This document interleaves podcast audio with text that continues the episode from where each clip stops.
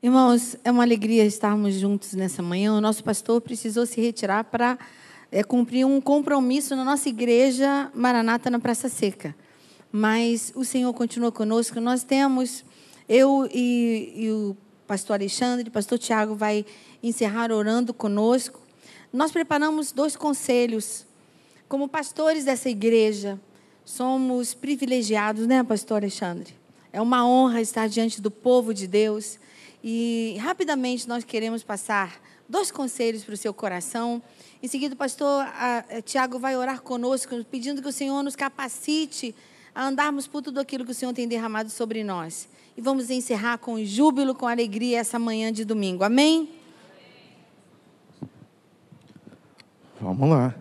Abra sua Bíblia, por gentileza, no livro de Provérbios, capítulo de número 4, verso de número 20. Espera aí, deixa eu ver aqui. 23. Provérbios 4, 23. Amém? Se você achou, dá um amém bem alto. Ainda tem gente esperando. Isso, Provérbios 4, versículo 23.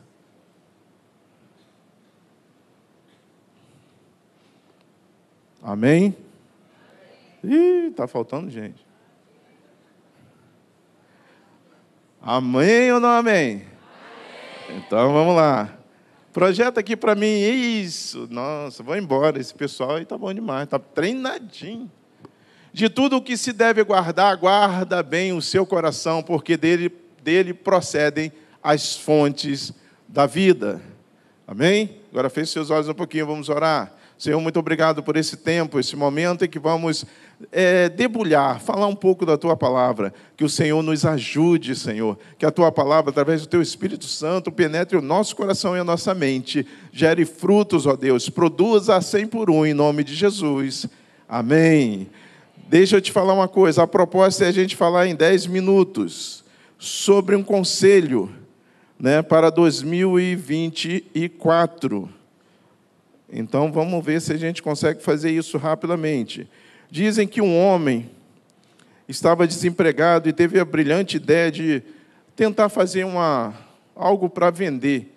E ele resolveu vender um cachorro quente. E aí comprou uma barraquinha de cachorro quente, né, a prazo, botou, viu uma esquina que estava melhor para ele, colocou lá e começou a vender o cachorro quente.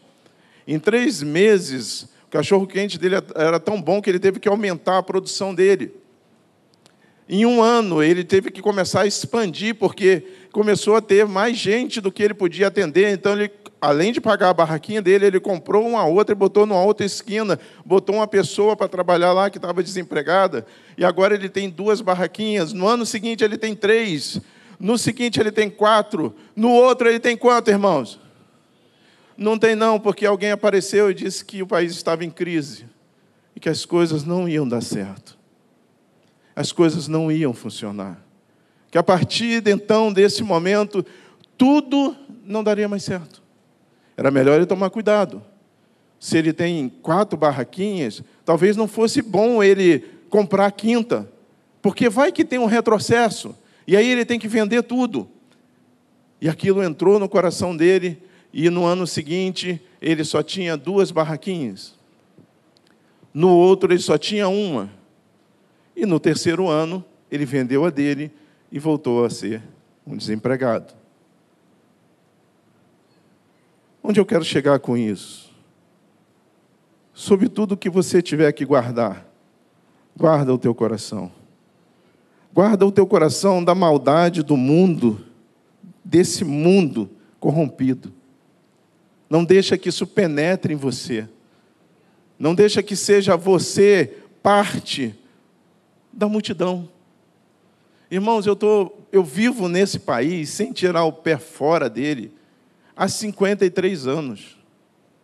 Se está ruim agora, imagina quando tinha aquele comercial das Casas Bahia que você podia comprar a prazo com apenas 50% de juros. Você que é novinho aí, você não viveu isso. Se esse país está ruim hoje, dá uma olhada para trás como é que era. E se ele vai melhorar, eu não sei. Eu só sei que é o seguinte: se eu, eu tenho duas alternativas, ou eu paro, eu choro, ou eu ando e avanço.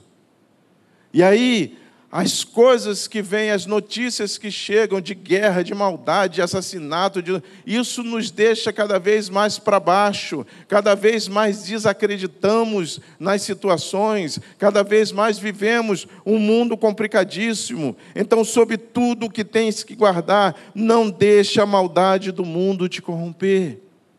Não faça isso. Outra coisa, não perca a esperança diante das tribulações.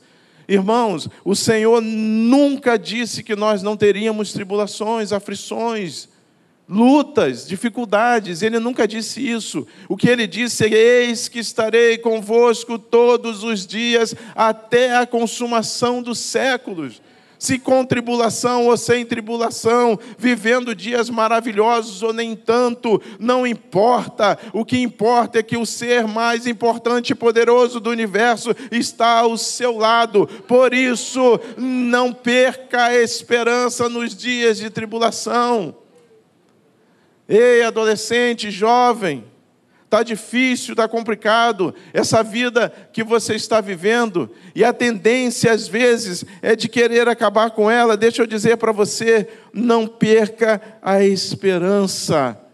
Existe um Deus que cuida de você e que te ama independente da sua cor, independente da sua condição social, independente se você é gordinho ou magrinho, Ele ama o que tem dentro de você, Ele olha para você, você tem um potencial na mão dele e Ele quer usar a sua vida, por isso, no nome de Jesus, nesta manhã.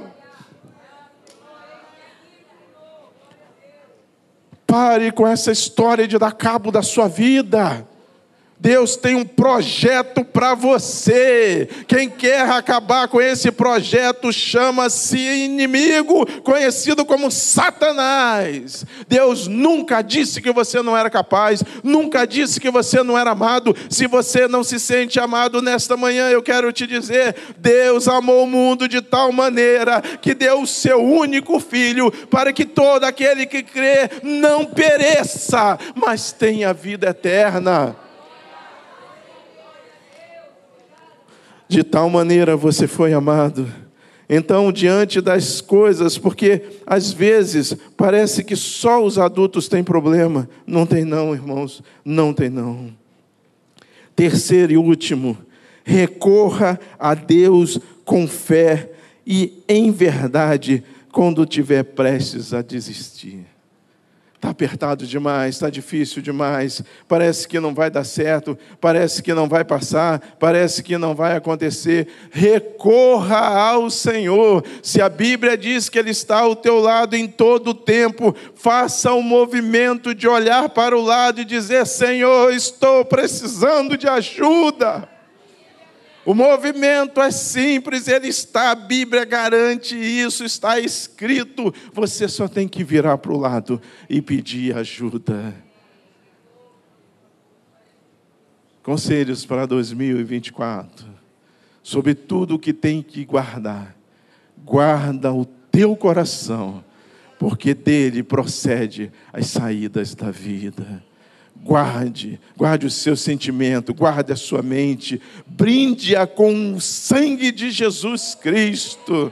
Guarde os seus passos em Deus e tenha um ano feliz, independente se o governo é X ou Y, independente se vai dizer que vai quebrar o Brasil ou vai botar ele na estratosfera, não interessa. Tenho visto situações que numericamente não fazem sentido e todo mês Deus seja usando quem Ele quer, Ele movimenta e diz assim: está aqui, ó. Não depende da economia, depende de mim. É assim, no nome de Jesus. Deus abençoe a igreja. Glória a Deus, aleluias, aleluias. Tenho experimentado muitos momentos incríveis nessa igreja ao longo desse ano que vem terminando. Eu quero começar esse meu tempo de conselho pedindo a você que rapidamente me rememorize aí. Deus tem falado com você de modo incisivo nesses últimos tempos. Você recebeu comandos claros de Deus, palavras específicas que parecia naquele momento, naquele culto, naquela reunião, que a palavra era só para você. Você viveu esse momento esse ano?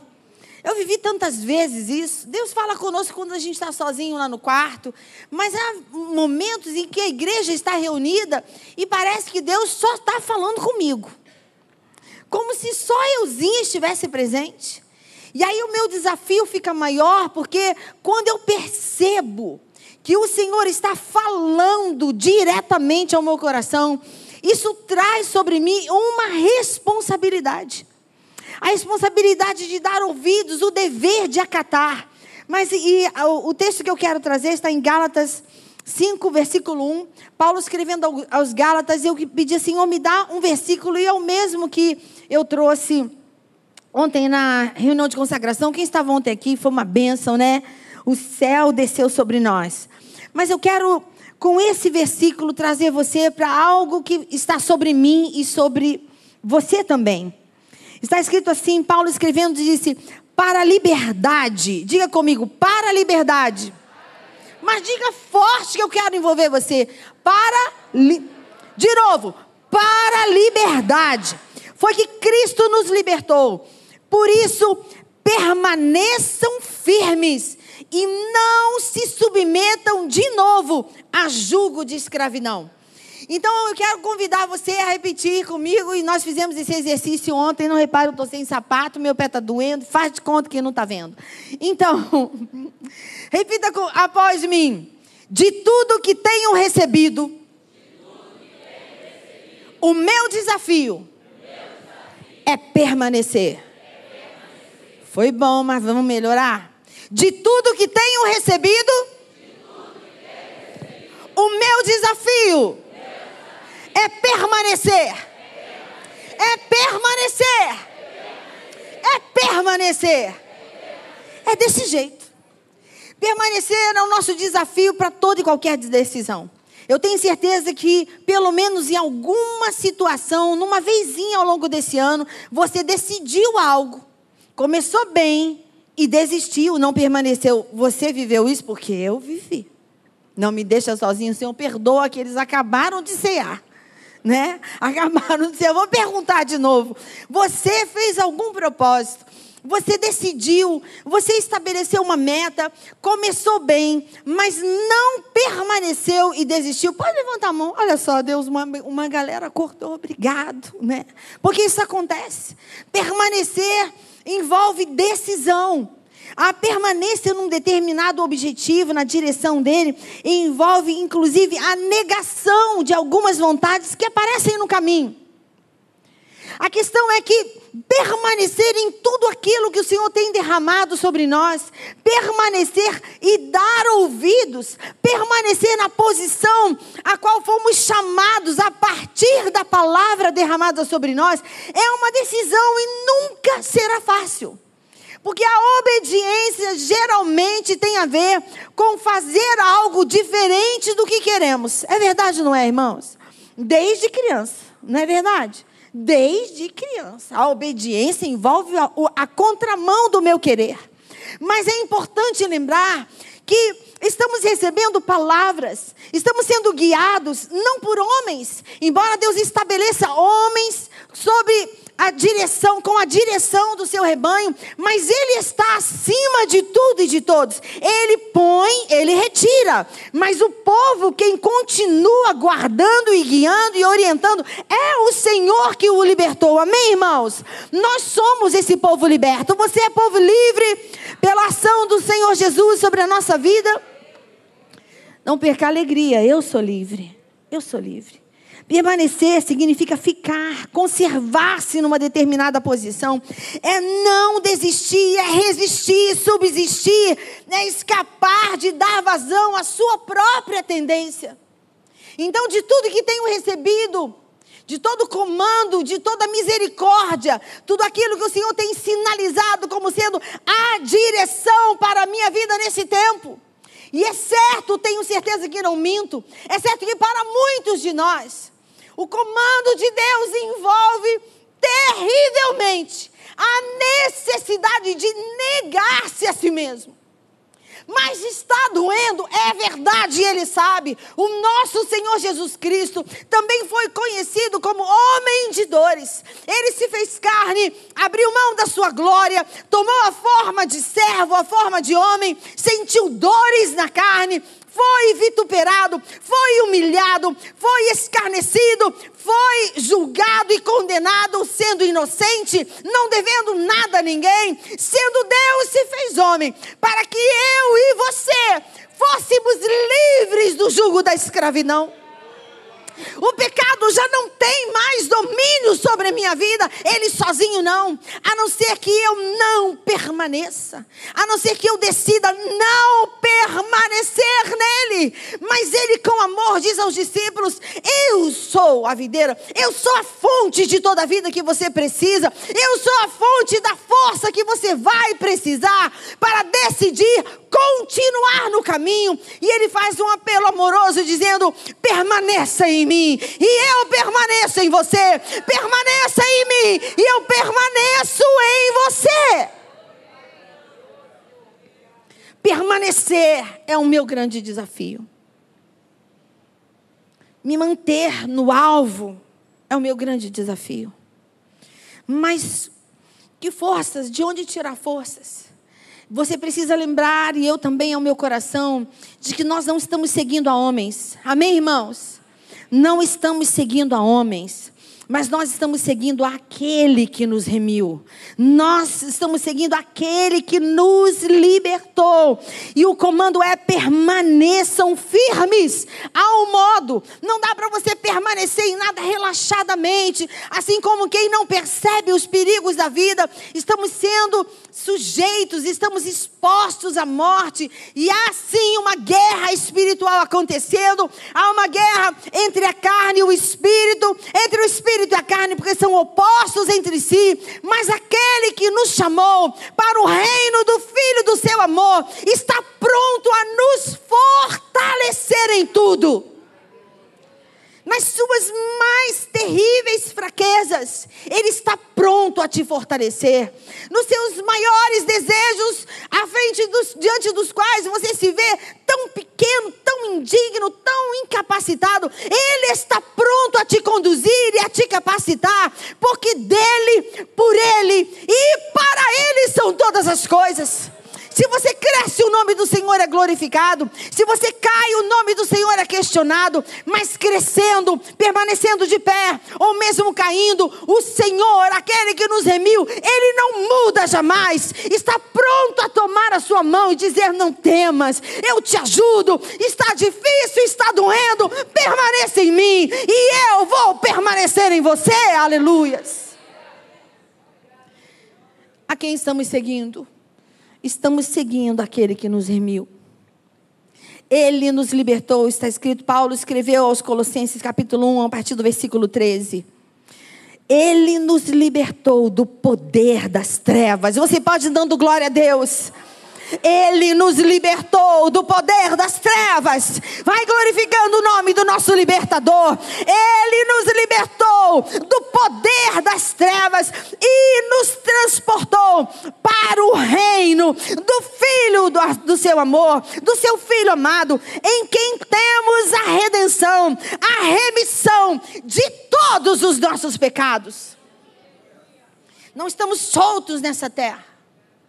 Não somos seres indefinidos, somos sim binários em tudo.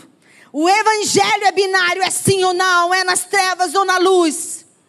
É na verdade, não na mentira. Então, andar com Jesus significa sim se posicionar nesse mundo como alguém que é, sim, definitivamente das posições binárias.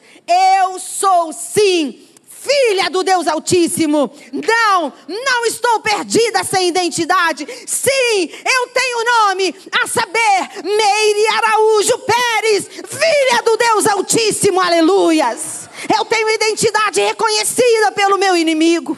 Você tem identidade em Jesus Cristo? Levante a sua mão. Você é reconhecido também pelo nosso inimigo. Ele sabe, ele reconhece os que são de Deus, aleluias. Os que são de Deus, está escrito, ele os guarda e o maligno não lhes pode tocar, aleluias. Nós teremos sim aflições, choraremos sim muitas dores, muitas lágrimas, mas Ele jamais se afastará de nós, aleluias. É a esse que estamos seguindo. Então fique firme, foi o comando. Ele nos libertou, foi para a liberdade. Permaneça firme, não se submetam de novo ao jugo da escravidão. Eu tenho todos os motivos para dizer não à minha carne, porque ela é a maior fonte de escravidão. É ela que está pronta a me escravizar por tudo aquilo que ela produz em mim. Mas o apelo daquele que me remiu é: fique em mim, Meire. Permaneça em mim, Meire. Fica em mim e eu vou ficar em você. Porque há um desígnio para a minha vida como a sua. Ao contrário do que eu pensei durante meses a fios, durante muito tempo, desde a minha infância e da minha adolescência, e no tempo que eu tive é, muitas dores na alma, eu pensava e o que eu sentia, o que o inimigo dizia ao meu ouvido, você não tem valor algum. Você é miserável, sim, eu era miserável. Em mim mesma eu não sou nada em ninguém, mas Ele passou a viver em mim, e agora eu sou templo do Espírito Santo de Deus. Há propósito para a minha vida,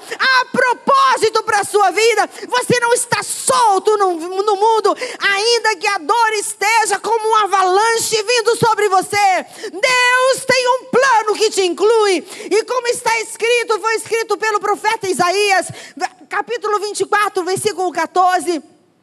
Como eu pensei, acontecerá como eu determinei, assim se efetuará na sua vida. Aleluias, aleluias, não, ele não vai mudar. A quem estamos seguindo, em quem temos, aquele em quem temos a redenção e a remissão dos pecados. Versículo 15 do, do capítulo 1 de Colossenses, da carta aos Colossenses.